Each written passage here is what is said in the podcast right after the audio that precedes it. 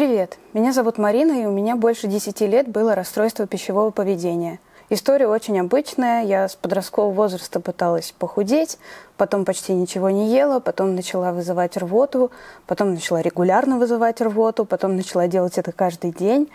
А потом у меня более-менее получилось из этого выбраться и выйти в ремиссию. Хотя РПП, наверное, никогда не проходит окончательно. И теперь я хочу поделиться своим опытом, потому что очень грустно, что многие девочки вынуждены в одиночку самостоятельно проходить этот путь, как приходилось проходить его мне.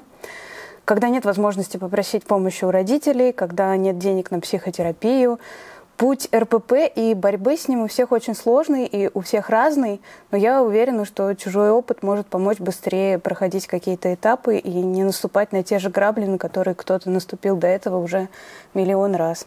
Поэтому теперь я снимаю серию роликов под названием «Это не про еду», в которых делюсь своим опытом борьбы с РПП. Простите, что я иногда буду читать, просто у меня нет большого опыта работы на камеру и времени прям выучить текст, а спонтанно я говорю не так хорошо и потом задолбаюсь, если честно, это монтировать. Поэтому просто будет лучше для всех, если я иногда буду читать. При этом надо отметить, что я не врач, и все, что я буду говорить, это не какие-то проверенные медицинские советы, а только выводы из моего собственного опыта, долгого и непростого опыта борьбы с РПП. И я постараюсь не давать советы, а просто делиться своим опытом и наблюдениями. А если все-таки буду делиться какими-то лайфхаками или способами самопомощи, то только теми, которые, если не помогут, то не навредят, которые мне не страшно вам рассказать, потому что ничего опасного в них нет. А еще я буду брать интервью у других девушек, которые столкнулись с расстройством пищевого поведения, и им есть что вам рассказать, поэтому подписывайтесь на канал и ждите следующих выпусков. Итак, Думаю, что те, кто будет смотреть эти видео, они наверняка уже знают, что такое РПП, но на всякий случай расскажу совсем коротко. Наверное, самые распространенные расстройства, о которых мы будем говорить чаще всего, о которых будут рассказывать э, девушки в интервью, это анорексия и булимия. И нервная анорексия – это расстройство, при котором человек активно пытается похудеть и очень боится поправиться. При этом людям с анорексией кажется, что они толстые, даже если их вес сильно ниже нормы. Буквально они видят свое тело не так, как оно выглядит, и не так, как видят его окружающие. Анорексия обычно начинается с того, что человеку, обычно девушке, начинает казаться, что она толстая. Она садится на диеты и ограничивает свой рацион настолько, что это уже не диета, а по сути голодание. И если болезнь прогрессирует, то человек совсем перестает есть, от чего нарушается работа внутренних органов.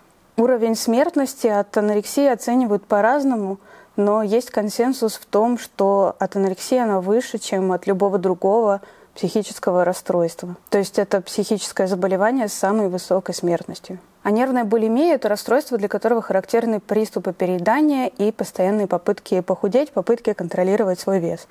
Для булимии характерны три основных признака. Это переедание, то есть бесконтрольное потребление пищи в большом количестве. Это регулярное применение каких-то способов очищения, например, слабительные или вызывание рвоты после еды. И это зависимость самооценки от фигуры, параметров тела, объемов, веса и так далее. Часто у одного человека сочетаются симптомы и булимии, и анорексии. Например, девушка может голодать месяцами, а потом какое-то время переедать и вызывать рвоту, или может ничего не есть, и считать перееданием лишний лист салата, и пить слабительный, когда она все-таки съедает этот лист салата. И по оценкам голландских ученых от проблем, связанных с анорексией, страдают до 4,3% женщин и 0,3% мужчин. А Американская ассоциация расстройств пищевого поведения посчитала, что с булимией сталкиваются до 5,4% девочек-подростков. А в целом симптомы расстройств пищевого поведения есть больше, чем у 13%. И мне, если честно, кажется, что эти цифры даже больше, потому что вот любую женщину просто возьми, и у нее есть какая-то история обязательно болезненная, связанная с похудением. То есть не обязательно это какая-то серьезная именно психическая болезнь в какой-то стадии, которая требует, может быть, медикаментов, но обязательно у всех есть какая-то грустная история, какой-то период жизни, когда приходилось э, с этим бороться, или когда женщины страдали от проблем, связанных с попытками похудеть с диетами, и в итоге, естественно, это все отражается и на здоровье физическом, и на здоровье ментальном, И, по-моему, это должна быть государственная проблема, потому что человек, у которого больше физических проблем и ментальных проблем, он меньше и менее эффективно работает, меньше платит налогов. И, короче, мне кажется, что помогать э, таким людям, особенно подросткам, у которых вся жизнь впереди, которым предстоит еще создавать будущее мира, будущее своих стран и экономики, чего не происходит, по-моему, вообще ни в какой стране, то скорее всего, эти люди принесут гораздо больше пользы обществу в будущем. И, конечно, будут счастливы, что для меня лично более важно, но, может быть, для кого-то более важно, что они изобретут лекарство от рака.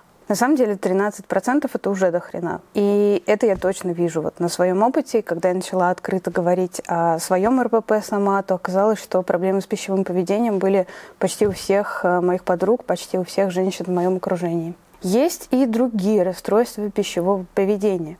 Например, аллотриофагия – это поедание несъедобных веществ. И в таких случаях больные часто проглатывают опасные и острые предметы, например, стекла, гвозди и так далее и тому подобное. Есть дранкорексия – расстройство, при котором, по сути, еду заменяют алкоголем.